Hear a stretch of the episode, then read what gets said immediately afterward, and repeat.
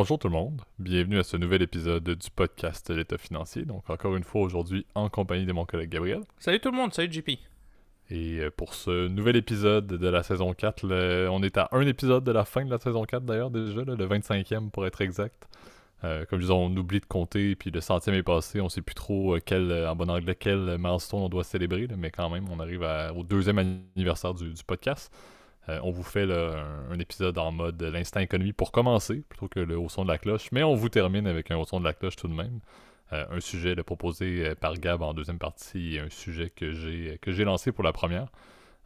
donc relativement intéressant. La première partie va être beaucoup moins liée au marché, donc le disclaimer que tu vas entamer Gab n'est pas super pertinent pour la première partie, mais pour la deuxième, euh, c'est quand même assez. Euh, c'est tout de même assez important. Et anyway, c'est un classique et c'est ton introduction pour le début d'épisode que je te laisse faire à l'instant. Ouais, bah oubliez pas que de tout ce qu'on parle, évidemment, même si ça se rapproche ou de près ou de loin euh, au marché ou quoi que ce soit, bah, il s'agit que de notre opinion personnelle, vous le savez, chers auditeurs, il ne s'agit pas d'une recommandation officielle de placement. On vous invite toujours à prendre contact avec un expert, conseiller financier, fiscaliste, comptable, quiconque en fait est autorisé à vous euh, émettre les dites recommandations, lui seul ou elle seule sera en mesure de, de vous conseiller et de trouver pour, mieux, euh, pour vous les meilleurs placements disponibles à votre profil d'investisseur. J'en profite justement bah, pour vous remercier en tout cas parce que je vois que la, la saison 4 se, se termine bientôt. En fait, c'est le prochain épisode si je me souviens bien. donc on est le 25e. Donc normalement 26, bon, 26-52, là, on s'était basé là-dessus à, à l'époque pour faire le. Ça tient, ça tient, une demi-année. Euh. Ça, ça, a l'air de tenir, mais bon, on, on s'assure, tu vois, de, de, publier à temps. Euh, vous voyez d'ailleurs la saison en ce moment, avec, un peu avec l'été, ça nous force parfois à mettre le mardi. Je dois t'avouer. Euh, c'est ça qui est assez drôle, c'est qu'en ce moment, nous deux, JP, t'es hyper occupé, je le sais, hein, puisque je pense qu'on peut le dire d'ailleurs aux auditeurs. Tu es en ce moment sur le fuseau horaire de Londres. Absolument. C'est spécial. On a, comme on l'avait dit à l'époque, on a inversé les rôles. À l'époque, Gab était aux études et je travaillais. Je travaille toujours, mais j'ai repris les études à temps partiel et c'est Gab qui travaille. Donc, euh, donc je comprends la réalité euh, pénible que Gab avait à l'époque lorsqu'on enregistrait les, les week-ends. Je la réalise maintenant après un week-end de cours.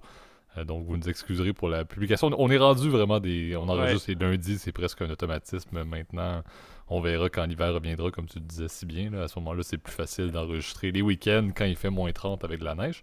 Euh, mais présentement, avec l'été, les cours, les occupations, le travail, les bourses, l'inflation, je pense que le lundi est une journée plus agréable pour enregistrer le lundi soir. Et surtout, au moins, il y a une journée d'ouverture des marchés qui nous permet de ne pas parler dans le vide un dimanche et que tout tombe aux ruines le lundi, comme on a pu le voir dans des épisodes passés. Donc, ça, ça me donne un peu un pouls sur ce qui va se passer dans la semaine, être certain de parler de quelque chose de pertinent et non, encore une fois, de parler dans le vide le dimanche et que littéralement la semaine parte avec un épisode qui ne fait plus aucun sens dès la deuxième seconde de sa publication. Ouais, bah c'est ça. Puis bon, aussi, vous le savez, en plus, je suis en train d'écrire mon mémoire. Enfin, c'est en cours de finalisation, là, donc. Euh, ça devrait être bientôt fini, mais vous voyez, d'ici les prochaines semaines, chers auditeurs, on devrait euh, être capable, en tout cas, si tu euh, toujours, euh, si tu n'es plus sur le fuseau horaire de Londres, cher Absolument, je, oui, je vais être de retour. J'espère qu'on sera en mesure de pouvoir vous les livrer à temps. Vous nous excuserez, mais regardez, on, on s'engage à le faire, en tout cas une fois par semaine. On vous l'avait promis, juré, entre guillemets, là, donc c'est avec grand plaisir, en tout cas, qu'on le fait, puis qu'on retourne cette semaine. Puis oui, euh, les, pour le coup, là, je dois t'avouer, c'est ça qui m'avait fait rire aussi dans les, euh, dans les idées de sujet. Tu as eu l'idée du, du, premier, Jules, l'idée du deuxième par, euh, par simple curiosité, là, mais puis en tout cas, j'ai hâte de, de, vous en parler. Absolument. Donc, lançons ça en force pour cet épisode contre vents et marées. Donc, entamons le premier segment. Parfait. Donc, euh, j'ai fait fi de ma tendance en ne demandant pas le segment. C'est la de la avant, cloche. Hein? Avant. C'est un instant économie. Ah c'est un instant économie, on le rappelle. On fait une petite différence cette fois-ci avec le fameux au son de la cloche en deuxième partie. Euh, non, on fait un petit, un petit virement économie. Là. Je pense qu'on c'est pertinent et on ne va pas forcément vous parler d'inflation euh, à, vous en, à vous en percer les oreilles comme on a pu le faire dans les épisodes passés, mais on veut se tourner un peu sur ce qui se passe dans un pays qu'on n'a pas beaucoup parlé et qui vit quelque chose qui est quand même un peu décalé par rapport à la réalité occidentale. Euh, on veut faire un petit tour d'horizon de ce qui se passe en Chine. Euh, comme vous le savez, la Chine a beaucoup de. En fait, est encore dans, un cycle Omicron. On dirait que lorsqu'on regarde en Occident, que ce soit en Europe, également en Amérique, on dirait qu'on est passé à autre chose, on reprend une vie normale et Omicron a eu ses, défauts, mais on est un peu euh, de, retour à, une vie peut-être plus normale et on espère que ça se maintienne comme ça. En Chine, on est dans un tout autre contexte. On a entre autres Beijing et, Shanghai qui sont dans des contextes où il y a euh, la fameuse politique zéro Covid, donc il y a encore beaucoup de restrictions. Il y a beaucoup d'impact également, que ce soit sur la, production, en fait sur l'activité économique globale, et c'est un peu ça qu'on va vouloir parler. En Chine, c'est au ralenti. Les résultats du mois de mai, on, pourra les détailler un petit peu, ont été mieux que ce qui était attendu, mais restent encore bien en deçà euh, d'une Chine en effervescence économique, ce qui est quelque chose qu'on a euh, extrêmement besoin dans le contexte actuel. Donc c'est un petit peu faire un volet sur ce qui se passe là-bas, parler un petit peu de bon, la, COVID et surtout le, décalage qu'on voit. Euh, un gouvernement qui, en Chine, doit continuer à avoir une économie qui est expansionniste, doit continuer à essayer de favoriser un retour vers le plein emploi, parce que eux, par rapport au contexte occidental, ont un, taux, un taux de, unemployment, juste le terme anglais qui me vient en tête, euh, qui, euh, qui est quand même encore assez élevé par rapport à notre contexte ici où on est, on est très bas euh, et on est dans des politiques qui sont beaucoup plus restrictives en termes, en termes économiques. Donc c'est intéressant de voir le décalage et c'est aussi intéressant de faire un parallèle avec ce qui se passe. Encore une fois, le but n'est pas de faire un gros topo là-dessus, mais sur l'inflation parce que le contexte de la Chine présentement et des activités de la Chine, donc une économie au ralenti qui essaie de se relancer, a des impacts sur deux volets qui impactent l'inflation, que ce soit la chaîne d'approvisionnement, parce qu'encore une fois, la Chine est, le, le point géographique de la production mondiale. C'est l'usine du monde, hein, on ben, pourrait le dire comme ça. Donc le fait que les exportations et tout sont au ralenti, mais ben, c'est amplifié par la performance de la Chine qui est au ralenti. Et également l'autre contexte qui est des statistiques assez probantes d'un mois à l'autre où la Chine importe de plus en plus de pétrole russe et permet également en grande partie à la Russie de s'en sortir pas trop mal en termes de revenus euh, au niveau de leur, euh, de leur pétrole et de leur gaz naturel, malgré le fait que l'Europe fait un virage, peu importe c'est quoi la méthode. On sait qu'il y a eu une annonce, je crois que c'était en Allemagne qui repartait des, des, usines de production d'énergie à l'aide de charbon. Donc les méthodes sont pas parfaites, mais l'Europe tente de se de se retirer de, cette, de cette dépendance-là envers les énergies fossiles euh, russes, mais la Russie est en mesure de se de bord et de l'envoyer à la Chine. Donc la Chine, présentement, porte à mal un peu ce qui se passe en Ukraine indirectement, parce qu'elle continue à, contribuer ou à permettre au gouvernement russe de financer les opérations militaires. Et de l'autre côté, ben, en même temps, ils mettent un peu à, néant la, la chaîne d'approvisionnement, comme on le dit, avec le fait qu'ils ne produisent beaucoup moins qu'ils le peuvent à cause de la politique zéro Covid. Donc, une Chine au ralenti, ça ne va pas nécessairement bien, ça nous impacte beaucoup. Et encore une fois, peut-être Gab, tu peux prendre la parole là-dessus sur euh, un petit peu plus qu'est-ce qu'il y en est euh, présentement au niveau de la Chine, mais des performances et des indicateurs qui sont euh, encore une fois bien en deçà de ce qu'on veut d'une Chine qui est en général un leader mondial en termes de croissance du, PIB. Ben, c'est vrai que ça a été un des signes d'inquiétude. tu es passé assez rapidement, JP, là-dessus, là, mais je pense que le, ce qui est un peu inquiétant avec la situation de la Chine en, 2022, c'est que la, croissance économique était, on va dire, la carte postale de la Chine post-Deng Xiaoping, hein, parce que tu le sais, dans les années 80, euh, si je me souviens bien, la Chine est passée en fait d'une économie euh, planifiée, une économie de marché comme on le connaît. Hein.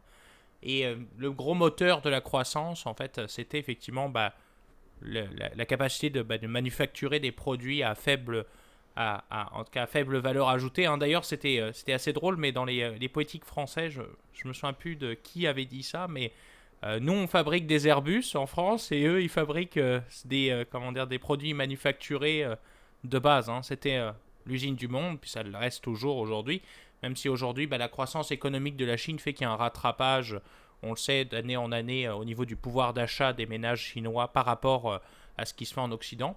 Je pense que l'entrée aussi de la Chine dans l'OMC en 2001, ça a été vraiment le, je pense, le point de départ, on va dire, de la, puissance de la Chine telle qu'on connaît aujourd'hui. Et c'est vrai que la situation bah, du Covid euh, rabat un peu les cartes en fait de la, la géopolitique internationale. Euh, et là, je dirais plus de la géoéconomie hein, pour le coup, parce que c'est vrai que sur le plan géopolitique, on sait que euh, Pékin est très agressif, on va dire, avec Taïwan. Dans la mer de Chine, la, la, mer, la, mer, euh, la mer du Sud, donc, qui s'appelle la mer du Sud, mais donc qui est la, la, la, donc la, mer donc, comment dire, qui se trouve euh, entre le Vietnam, euh, le, bah, le, ah, le sultanat de Brunei, etc. Là, je crois que c'est la mer de Chine méridionale, si je me souviens bien, hein. etc. ça, c'est plus sur le volet, on va dire, de la puissance poétique, donc le hard power, en fait, la puissance militaire. Mais sur le volet euh, soft power, sur le côté économique, bah, on voit que la Chine commence à être un peu en difficulté en fait, parce que les chiffres de l'économie sont au ralenti au niveau de la croissance du PIB euh, réel, donc après inflation. Euh, d'ailleurs, dans cet épisode, on va utiliser beaucoup aussi ce terme-là, hein, ce qu'on appelle le terme réel et nominal. Oubliez pas, chers auditeurs, nominal, c'est-à-dire c'est avant l'inflation, c'est-à-dire que on le, par exemple, la croissance, si elle est de 6% nominale, c'est-à-dire que c'est la croissance avec l'augmentation des prix, mais ce qui nous intéresse, c'est la croissance réelle. Donc, c'est-à-dire la croissance après inflation. Donc, euh, après inflation, si on la soustrait, eh ben, elle n'est que 2%. Ça, c'est un exemple. Hein. évidemment, dans les, euh, dans les chiffres, on va dire, de la Russie, euh, pardon, de la Chine, eh ben, ça fait qu'en ce moment, on a une, une contraction au niveau des ventes de détail en Chine, de, qui est de 7% sur une année.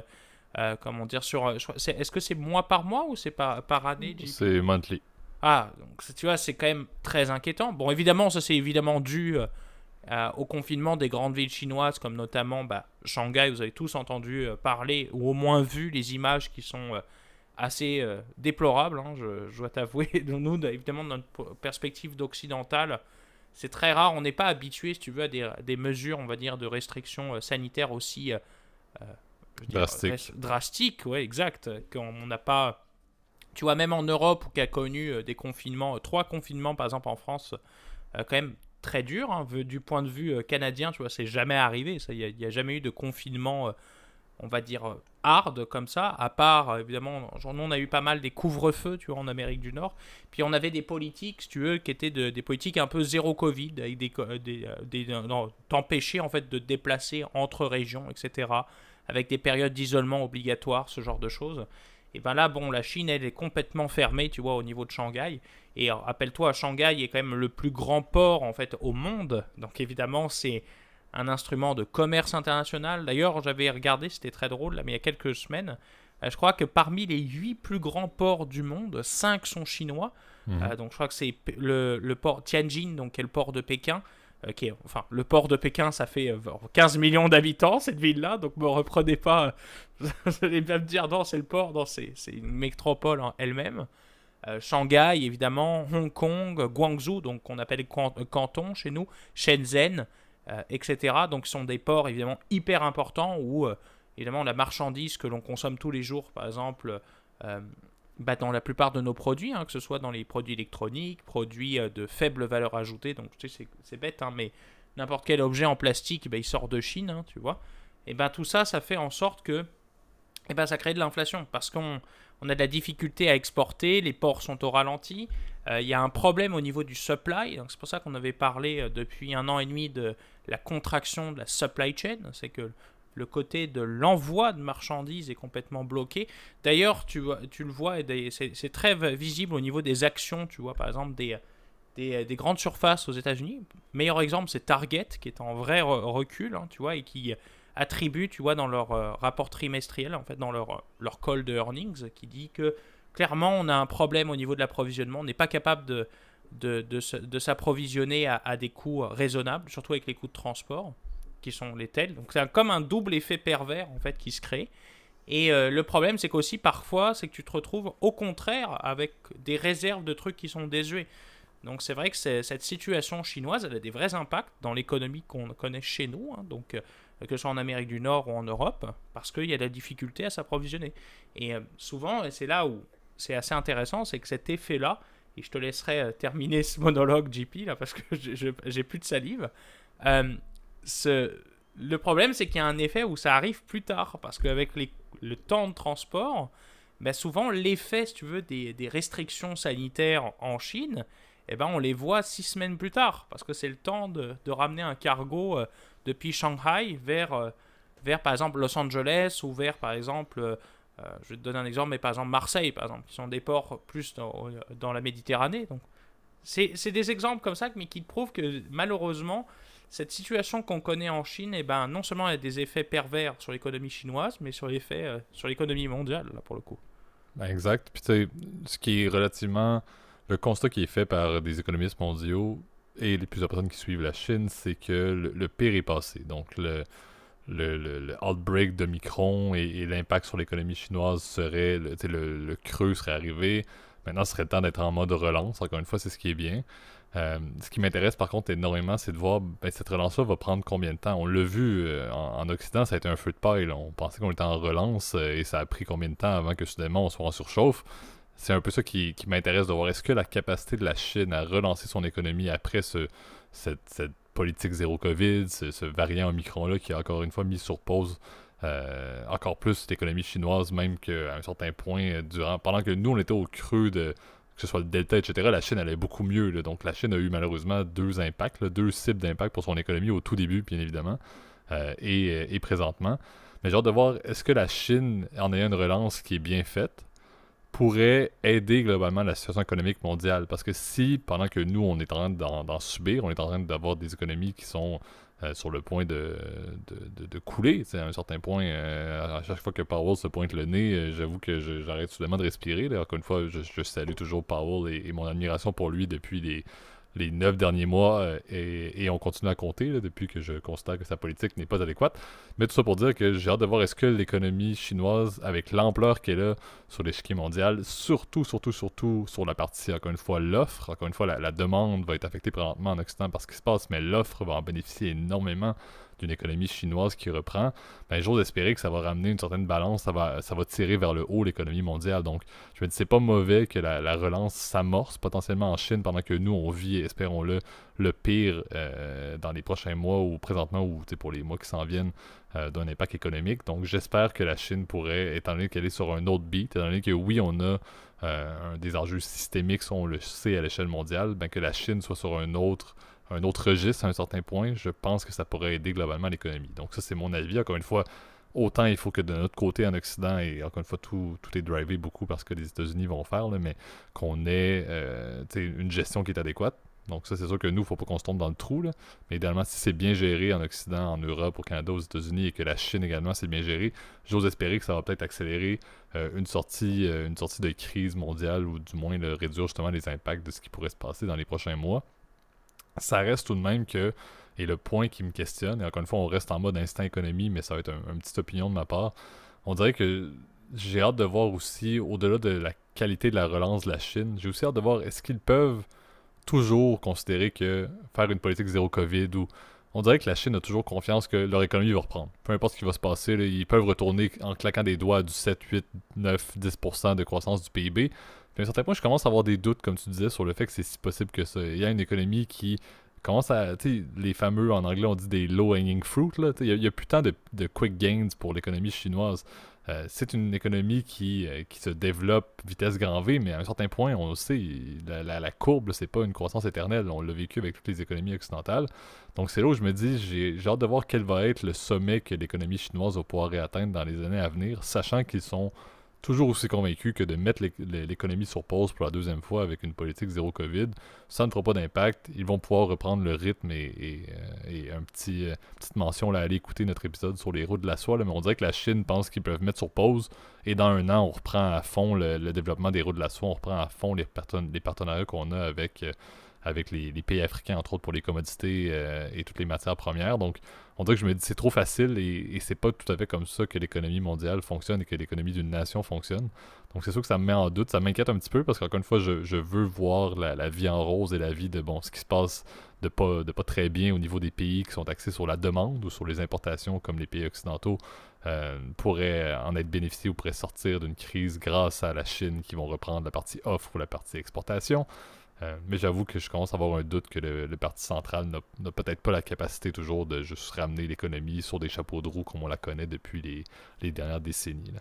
Ouais, mais quelques petits points que je pourrais rajouter. J'ai trouvé ça très complet ce que tu as, apporté, JP, et je, je partage aussi ton, ton inquiétude, on va dire ça comme ça. Même si, bon, euh, on est dans une logique aussi, on est dans une on est dans des rivalités de blocs hein, pour le coup, et donc du coup, je préférerais qu'on ait plus de croissance de notre côté que du côté chinois. Hein. C'est, sale ce que je veux dire, c'est peut-être chauvin un peu, là, mais bon, c'est ce que je pense personnellement. Là, mais pour revenir un peu aussi sur le contexte chinois, c'est vrai qu'il y a maintenant cette crainte au niveau politique, hein, parce que cette politique de zéro Covid a été très critiquée. On sait qu'elle a eu son efficacité, euh, ou du moins son, sa relative efficacité durant les premières la première partie de la pandémie, hein, le fameux tracé isolé, euh, comment dire, et essayer de comprendre en fait d'où venait un cas, etc. Un peu comme, comme tu le fais par exemple avec le VIH, hein, tu vois.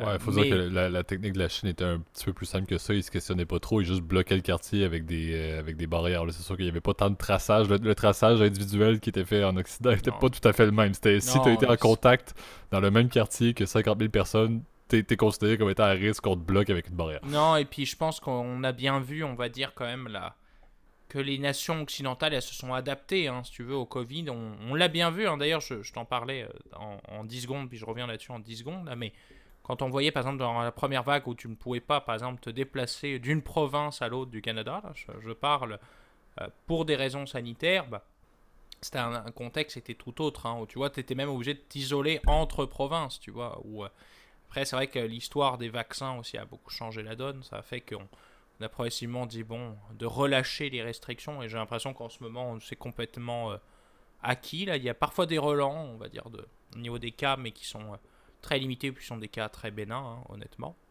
Euh, même les experts te le diront, hein, de ce que je lisais en tout cas sur, sur Twitter.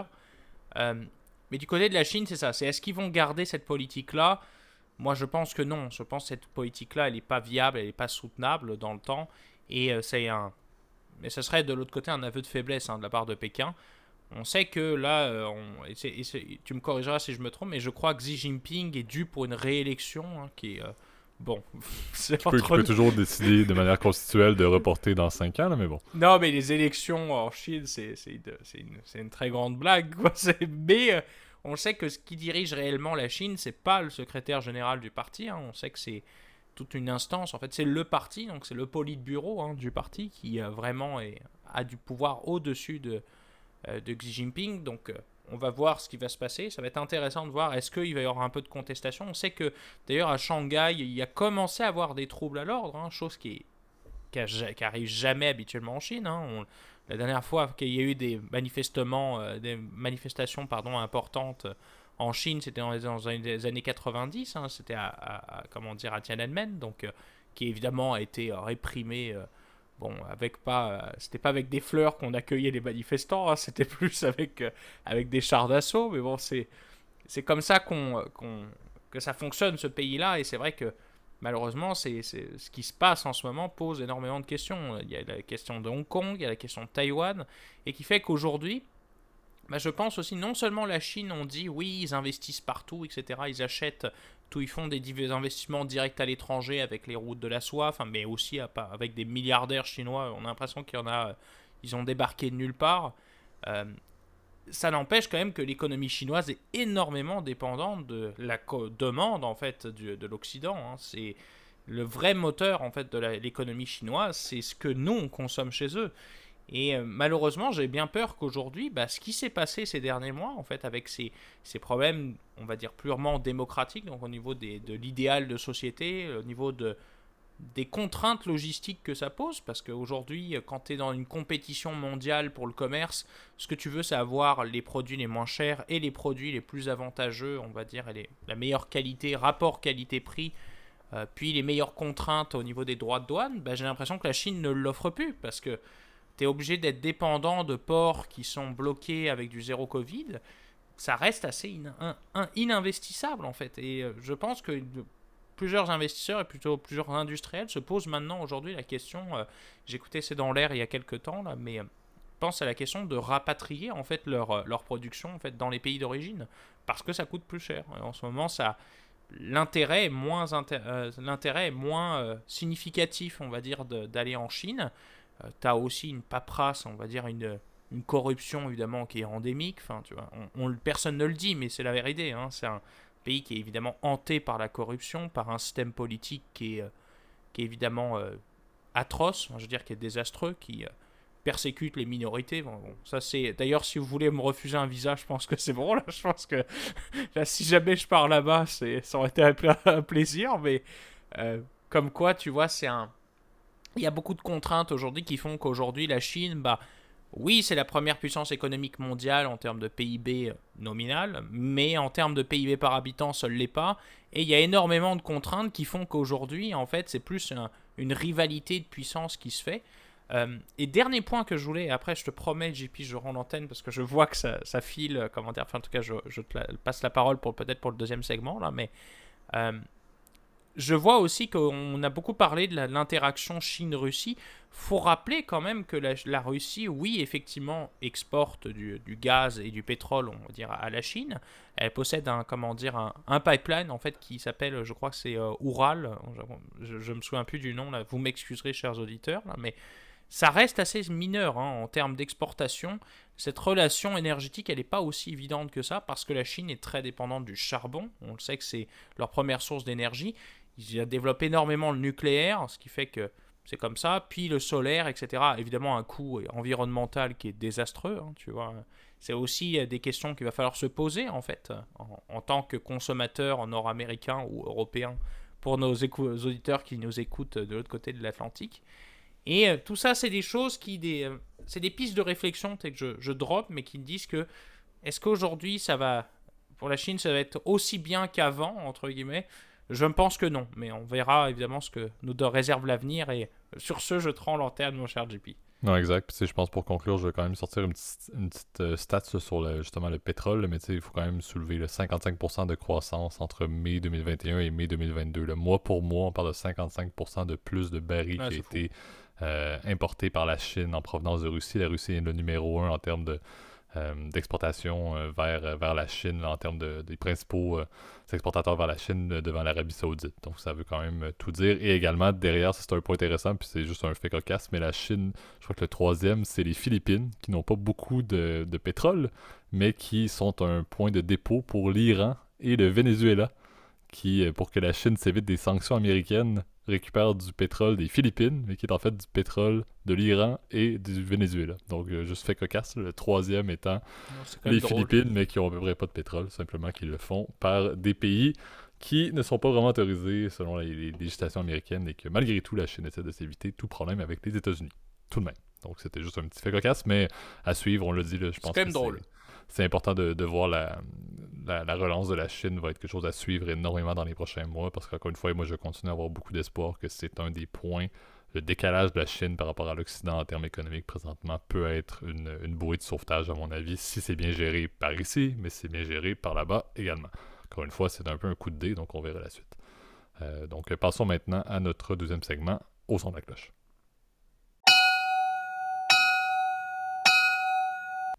Parfait. Donc, euh, deuxième segment proposé par Gab, qui, qui on faut le dire, est allé sortir ça quand même de loin et vous allez voir sa, conclusion, il me le fait en off. Euh, euh, c'est à prendre avec un grain de sel, ce genre d'instrument-là. on veut parler des, TIPS, les Treasury Inflation Protected Securities. Au début, je voulais faire un segment en, en, anglais et en français en appelant ça, en appelant ça Tips on Tips. Euh, officiellement, les, trucs ou les astuces sur les, tips, les Treasury Inflation Protected Securities n'est pas passé au conseil de Gab. Je le nomme quand même pour le fait cocasse. Certains diront que mes jeux de mots en français et en anglais ne sont pas bons. C'est amplifié avec la fatigue, donc je m'en excuse euh, tout de même. Mais je vais le mentionner parce que ma, ma volonté est de toujours partager mes blagues plates, et ça, c'est connu à travers le monde. Euh, donc, ces instruments-là, faut, faut peut-être les introduire un peu. Je vais le faire très brièvement, puis je te passe la, parole, Gab, pour que tu en parles un petit peu plus. À noter, encore une fois, la conclusion, c'est une, une, possibilité d'instrument, c'est quelque chose, et on en parlera vers la fin, que vous pouvez vous exposer, mais je pense que ça reste quand même intéressant à connaître en termes d'investissement. C'est à voir avec un, gros, euh, un gros astérix, mais ce sont des instruments qui sont émis par le gouvernement américain, donc un petit peu dans la même logique que les T-bills et que les T-notes, par exemple mais qui sont indexés à l'inflation. Donc c'est quelque chose qui, dans le contexte actuel, euh, offre une certaine forme de protection. On pense souvent, moi, quand on parle d'instruments financiers qui me permettent d'avoir une protection contre une variation X, Y, Z, je pense souvent en, prémisse à ce qui est lié aux devises. Par exemple, des fameux ETF qui, sont, euh, qui sont hedgés, par exemple, euh, en canadien ou dans des devises locales, justement, pour éviter que vous fassiez face au, au taux de change. Mais c'est plus rare que je pensais à l'inflation, donc instrument intéressant à connaître. Euh, le plus intéressant de ces instruments-là, c'est quoi? Ben bon, vu que c'est du, euh, du fameux US, ce sont des émissions quand même long terme. Je crois que c'est du 10 et 30 ans, en termes, 5, 10 et 30 ans, je pense, d'émissions euh, qui est fait par le gouvernement. Mais officiellement, l'intérêt réel est que ce sont des taux fixes à l'émission. Par contre, la manière dont ça va fonctionner est que le capital à la fin qui va être remis va être ajusté au fur et à mesure que l'inflation va, va, progresser. Donc, si par exemple dans ce contexte-ci, l'inflation est en hausse, ben, le capital final va augmenter également et les taux d'intérêt, le fameux coupon que vous allez recevoir, va être ajusté au fur et à mesure que ce capital final-là va euh, augmenter, par exemple, ou diminuer. Ça, va dans les 260 ans. Dans le contexte actuel, ça augmente. Euh, par contre, ce que je dis là présentement, plusieurs personnes vont dire Waouh, c'est absolument magnifique. Tu me dis que je peux faire du, du, 2% sur un, capital de remise de 1000$. Puis si l'inflation augmente, mais ben, ça va être rendu 1200$. Je vais faire plus d'intérêt sur mes coupons. Oui, par contre, le taux, et ça, Gab, je te laisse la parole là-dessus, mais le taux de coupon n'est pas si intéressant que, que ça au final à l'émission et, le rendement reste quand même un petit peu dormant en termes de, finances personnelles. donc, c'est, euh, ce sont des instruments intéressants. La, logique derrière ça est pertinente. Le rendement et ce qu'on en obtient réellement par rapport à des instruments qui ne sont pas en, en protégés contre l'inflation ou hedgés contre l'inflation, c'est quand même pas si intéressant que ça au final. Ouais, bah, c'est, je, je, me permets, mais de juste rappeler, en fait, qu'est-ce qui m'a donné, en fait, l'idée de faire ce, cet épisode-là, parce que vous allez être surpris, vous allez dire, mon Dieu, genre, c'est... J'ai peut-être jamais entendu parler des tips dans des... C'est extrêmement champ gauche, ça, je te C'est extrêmement euh, minoritaire, et je dirais, euh, j'ai déjà vu ça, personnellement, en fait, euh, ce genre de produit, là, mais je dois t'avouer, j'en ai jamais proposé. J'en ai, à l'époque où j'étais conseiller, je vous ai raconté 50 fois ça, mais J'en ai rarement vendu, j'en ai rarement vu, même en tout cas dans des, dans des portefeuilles. Bref, c'est c'est des produits qui sont pas hyper connus là, parce qu'il faut avouer que pendant très longtemps, on se posait même pas la question de l'inflation. Hein. C'est plus pour ça que par le passé, les tips avaient moins d'intérêt parce qu'on disait bon. L'inflation, bah, c'est 2%, puis voilà, on l'accepte et c'est comme ça. Là, c'est 2, 2,5, 3% là, dans la cible que se fixe la Fed, puis, les, euh, puis par exemple la, Banque du Canada, etc. Et euh, je dois t'avouer, bon, les types sont remontés un peu en intérêt parce que d'ailleurs, je voyais en fait un article de CNBC, et de, ou de Financial Times qui me disait euh, Bon, qu'est-ce qu'on doit faire en fait en ce moment? Dans quoi on doit investir tu vois, je, je me posais la question, puis je voulais voir l'avis de Kramer et autres, autres spécialistes de l'investissement, on va dire ça comme ça, hein, tu vois nous-mêmes, on, recherche un peu euh, qu'est-ce qui peut se faire en fait dans le marché, qu'est-ce que Warren Buffett en pense, tu vois, euh, etc. Et, euh, et, je suis tombé en fait sur quelqu'un qui disait Ah ouais, tu pourrais peut-être commencer à penser aux tips. Alors, je dis Bon, c'est, quand même très drôle, les tips. Ça, fait très longtemps que personne n'a acheté ça. Enfin, bref.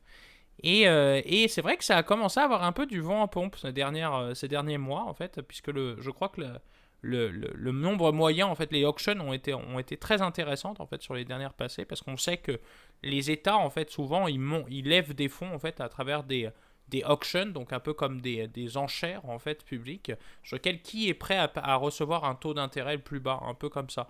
Euh, ils ont un montant qu'elles veulent émettre, je sais pas, par exemple 20 milliards, par exemple, je donne un exemple, 20 milliards, puis les gens ils se bident, donc c'est-à-dire ils font des, des offres pour recevoir le taux le plus bas. C'est un peu le contraire en fait que quand tu fais des enchères en fait pour acheter des, des trucs sur eBay ou n'importe quelle vente aux enchères où tu es prêt à payer plus. Dans là, c'est prêt à payer le moins cher en fait, à recevoir le moins d'intérêt. C'est le contraire. Et, euh, et, donc les tips, ils sont devenus, on va dire, ont, augmenté énormément en volume. J'ai malheureusement pas de stats, mais j'ai lu ça en tout cas sur Financial Times et je trouvais ça assez intéressant. Mais bon, alors pourquoi les, tips ne sont pas si intéressants? Alors tu as bien dit, c'est ajusté en fait en fonction de, la, le, principal, donc le montant qui va être repayé au bout de X années, parce qu'on se souvient, les bandes, on les achète pour 2, 5, 10, 20, 30 ans. Ben là pour les tips c'est un peu moins, je crois que c'est 2, 5, 10 et 20 ans là, de ce que tu 5, 10, 30, ouais. 5, 10, 30, parfait. Sur 5, 10, 30, voilà, as, tu mets de l'argent au départ, donc un montant qui est prédéterminé en fait. Euh, au niveau de l'auction, en fait, qui est un, c'est une formule mathématique qu'on ne détaillera pas, mais qui va déterminer combien on est prêt à payer, et on reçoit le montant à la fin, et en, pendant la vie en fait du placement, on reçoit des intérêts, donc des fameux coupons. Euh, donc les, intérêts, c'est ça, ils sont ajustés en fait. Euh, c'est pour ça qu'on appelle d'ailleurs les, tips en fait des real, des en fait des obligations à rendement réel, parce qu'en fait le rendement qu'on obtient, c'est le rendement, un rendement fixe plus l'inflation en fait. Alors que souvent, les autres titres, souvent, ils n'incluent que en fait un rendement fixe, puis l'inflation, bah, c'est toi qui subis le risque en fait quelque part. Et euh, c'est pour ça que ces, produits-là sont, intéressants parce que tu n'as pas à subir le risque d'inflation. Euh, par contre, en moyenne, c'est clair que c'est, je pense que c'est le premier argument, et je pense que JP, euh, ça se voit tout de suite quand tu vois les rendements des tips. le taux de rendement à échéance est toujours beaucoup plus faible, bien évidemment, Mhm. parce que comme c'est pas toi qui subis le taux d'intérêt, le, le risque de l'inflation, et ben du coup tu dois être rémunéré moins parce que tu prends moins de risques. Et donc du coup c'est pour ça que souvent bah, les taux des types sont beaucoup plus faibles. J'ai pris par exemple les cotes, par exemple les plus récentes là pour euh, 10 ans par exemple pour un- un- une maturité de 10 ans là, en l'occurrence.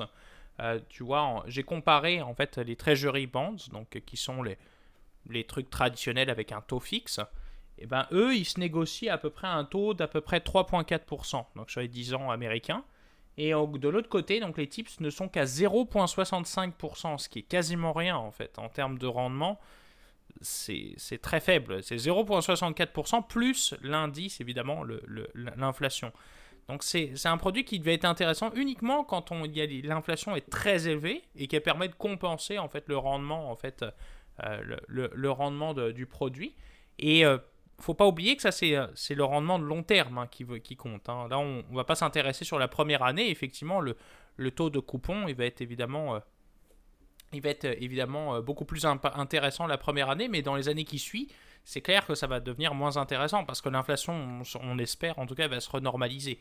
Et euh, les marchés prennent en compte évidemment ce- cette chose-là. Donc c'est un peu comme un, bet en fait sur l'inflation. C'est comme un pari en fait sur euh, l'inflation va être plus élevée ou plus persistance que euh, en achetant des tips que tu que irais faire. Donc ça c'est un peu le, concept en fait derrière le- le truc. Le deuxième problème que je vois en fait, et je te rendrai la parole après JP, je me promets parce que je, tu vois, je prends malheureusement beaucoup trop de temps aujourd'hui. Vraiment désolé en tout cas, c'est pas le but. Euh, ce qui est, ce qui est à prendre en compte en fait dans les, dans les types, c'est que le calcul en fait de l'indexation euh, des revenus et du principal, elle est basée sur l'inflation de cœur. Aux États-Unis, la distinction en fait entre l'inflation totale, donc le CPI, Consumer Price Index, donc le- l'indice des prix à la consommation, tel qu'on connaît euh, partout dans le monde, et bien aux États-Unis, elle est divisée en deux parties. C'est l'inflation de cœur et l'inflation euh, qui provient de l'énergie et des prix de l'alimentation. Et l'indexation en fait de l'IPC, elle va être faite uniquement sur ce qui est exclu en fait de l'énergie et euh, des produits, on va dire, d'alimentation. Donc c'est vrai que c'est une inflation qui est souvent beaucoup plus conservatrice et qui fait que bah, on n'a pas une indexation parfaite par rapport en fait à, à réellement au coût de la vie en fait qui euh, évidemment prend en compte les produits pétroliers etc. Euh, je vous invite d'ailleurs à revoir en fait les définitions d'inflation qu'on avait faites, je pense qu'il y a quelques épisodes de ça, ça fait plus d'un an à mon souvenir là. On avait fait un sur comment Mhm. on calculait l'inflation avec euh, le déflateur du PIB, etc. ou l'IPC, là, les deux méthodes. Je vous invite à les réécouter si ça vous intéresse, là, mais je dois t'avouer, c'est très icône, donc on, on va passer là-dessus. Et je pense que c'est le ce qui est à retenir en fait, en fait, plus euh, de ces produits-là. Ben exact. Puis je crois, euh, on le faisait un petit peu en prémisse, là, mais c'est pas des instruments qui ont un intérêt énorme en termes de justement d'inclusion. Il y en a qui vont le prendre en mode diversification. Dans certains portefeuilles pour du fixed income, ça peut être intéressant. Euh, tu l'as mentionné, ça peut être acheté directement du gouvernement. Il y a la fameuse plateforme euh, Treasury Dire- Direct qui prend les, justement les auctions. Sinon, je pense qu'il y a des ETF qui vont soit s'exposer uniquement à ça ou en partie lorsque vous avez des ETF qui sont basés sur des produits euh, à revenus fixes.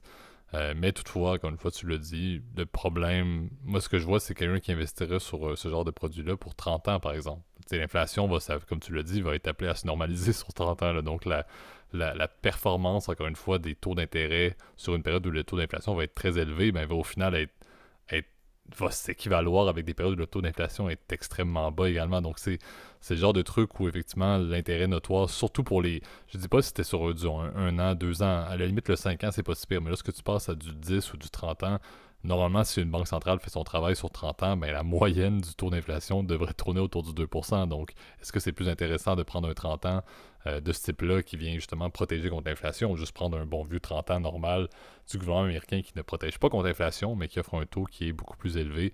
Encore une fois, je pense que le, calcul se fait assez facilement. Euh, ça montre, encore une fois, moi je le vois comme étant, tu l'as dit, ça fait longtemps que ça existe. Encore une fois, je, le vois comme étant euh, une manière pour le, gouvernement américain, espérons-le, de, de, mettre, euh, de mettre un petit peu de, de, de- de support dans les fixed income. Je pense que c'est important dans une période économique un petit peu plus difficile que les fixed income ne fassent pas le même genre de performance que les, euh, que les, les produits d'équité, ce qui est un petit peu le cas présentement. Donc, je vais espérer que ce genre de, de produits-là, qui sont un petit peu euh, vendus à grande échelle en mode c'est ça vient edger l'inflation, va permettre justement de nous aider à avoir euh, une certaine porte de sortie au moins sur ce qui s'en vient, parce que présentement, on le dit, on le répète, tout va mal euh, en termes de, de, de type d'actifs. là. Donc, euh, donc je le vois, je le vois de ce côté-là, mais je pense que la conclusion, euh, la conclusion est quand même assez simple. Pour ne pas citer quelqu'un, la question est vite répondue en termes de, de l'intérêt de ce genre de. Euh, sort de ce corps. Absolument, mais je ne crois pas qu'il fait dans le fixed income, c'est tout mon avis. Ouais. Mais je pense que cet instrument-là, encore une fois, est intéressant à savoir. Comme, comme on le mentionnait, Gab, tu as sorti un petit peu de, de nulle part, mais ça montre encore une fois la- l'intérêt, la, la diversification également de l'offre de, de, de bons, euh, de notes, etc. du gouvernement américain, ce qui est quand même aussi euh, relativement bien. Mais comme toujours, c'est sûr que l'intérêt l'intérêt n'est pas là. Ouais, bah c'est. Je, je- juste une dernière note, puis je. Treasury note d'ailleurs, ça c'est. Je, je, je, me retire, je vais me coucher parce que c'est. tu, tu conclus avec un jeu de mots, j'ai amorcé, donc je le permets. Voilà, voilà. Mais euh, juste comparer en fait le rendement, en fait, donc le yield, euh, si tu veux, parce que vous vous souvenez en revenu fixe, ce qui nous intéresse, c'est le yield, c'est pas le prix qu'on paye, hein, c'est toujours le, le côté en fait rendement qui nous intéresse, alors qu'en action, bah, il y a quand même des prix, en fait, des prix d'entrée et de sortie. Bref, euh, comparer juste le taux de rendement à échéance, en fait, donc le yield to maturity du, euh, du euh, Treasury Bonds ou du Treasury Notes versus le TIPS, et vous verrez en fait quelle est en fait l'estimation en fait du marché en fait de l'inflation. Euh, là, tu vois, je l'ai calculé rapidement, mais juste avec une pauvre soustraction là, mais ça nous donne à peu près 2,65% d'écart. Si vous estimez que l'inflation va être plus élevée que 2,65% sur les 10 prochaines années en moyenne, bah, le TIPS devient intéressant. Si vous prévoyez que c'est moins, bah, autant acheter un Treasury Notes, puis euh, vous serez plus rentable parce que vous aurez, euh, vous aurez oui, certes, vous n'aurez pas l'indexation, mais vous aurez un meilleur taux en fait en moyenne sur l'argent que vous investissez. Donc, voyez-le comme ça en fait. Exact. Dans le monde des fixed income, encore une fois, étant des taux de, de rendement qui sont, euh, qui sont ce qu'ils sont, comme on connaît les fixed income. Donc, c'est ce qui va conclure l'épisode d'aujourd'hui. Donc, ça a passé vite, mais quand même un autre épisode digne de mention en termes de, en termes de temps. Donc, merci Gab pour, pour ta participation. Encore une fois, on lance euh, la fin, on lance la saison, euh, la saison 5, mais également on termine la saison 4 qui est à ce jour, et c'est assez évident, la, la plus grande saison euh, du podcast en termes de, de- d'écoute et tout. Donc, je vous en remercie déjà d'avance. On, fera le, topo pour le deuxième anniversaire dans le prochain, comme d'habitude, mais les statistiques sont toujours en croissance d'une saison à l'autre, donc c'est absolument impressionnant de voir les chiffres. Donc, comme toujours, et, je te laisserai faire la partie sur les plateformes plus audio Gab, là, mais n'hésitez pas à aller sur, euh, sur YouTube. Je, le répète, là, mais YouTube a énormément de, de vues et d'écoutes pour le fait au final de ne pas avoir de vidéo. C'est vraiment juste les fameux backgrounds que Gab crée. donc, euh, merci beaucoup pour vos écoutes euh, sur, sur YouTube. Toujours, toujours, n'hésitez pas à mettre un like, ça aide énormément. À mettre un commentaire si vous avez des questions, votre opinion que vous voulez partager ou tout, même des sujets de podcast. En général, on est très réactif sur les réponses et également sur le fait de, de récupérer les sujets de podcast en commentaire euh, pour les, intégrer lorsque possible dans, les épisodes subséquents. Euh, Abonnez-vous à la chaîne également, ça nous aide beaucoup pour le référencement et, on voit les, statistiques sur YouTube qui, évoluent très bien. Donc moi, je, je dis depuis toujours, je vois YouTube comme étant plus, si vous avez à interagir avec nous, allez-y. On voit maintenant que ça devient euh, une plateforme qui est tout à fait, sais, tout à fait viable en termes de, de podcast pour nous par rapport à ce que Apple Podcasts et, et Spotify euh, l'ont toujours été. là. Tant qu'à j'ai, amorcé, je vais, je vais le poursuivre, là, mais n'hésitez pas aussi à nous écouter en mode audio Là, tu le Euh, fais parfaitement. Du je vais continuer, donc Apple Podcast, Spotify, Overcast. Euh, donc, euh, je le mentionne toujours, mais mettez des, étoiles, des likes, des peu importe c'est quoi le système sur la plateforme que vous utilisez. Euh, ça nous aide aussi énormément à, avoir justement la fameuse politique du, podcast qui est du bouche à oreille et encore une fois de l'intérêt dans vos amis et vos proches. Donc, n'hésitez pas à nous référencer également, juste verbalement, mais sinon, encore une fois, mettez des likes et tout ça aide énormément. Sur ce, euh, merci Gab euh, pour ta, pour ta participation aujourd'hui. Merci pour ta Et- conclusion qui était euh, parfaite. Absolument, et on, et on se lance déjà vers la, la semaine prochaine, vers le deuxième anniversaire. Donc, on, on disait qu'on se, on se donne beaucoup de tapes dans le dos après le centième, qui était quelques, le centième épisode il y a quelques semaines, et maintenant le deuxième anniversaire. là, mais, mais ça se poursuit, ce podcast, euh, depuis, depuis le temps. Donc, merci à tous et à toutes pour vos écoutes, et on se reparle déjà la semaine prochaine. Salut tout le monde. Bonne semaine, tout le monde.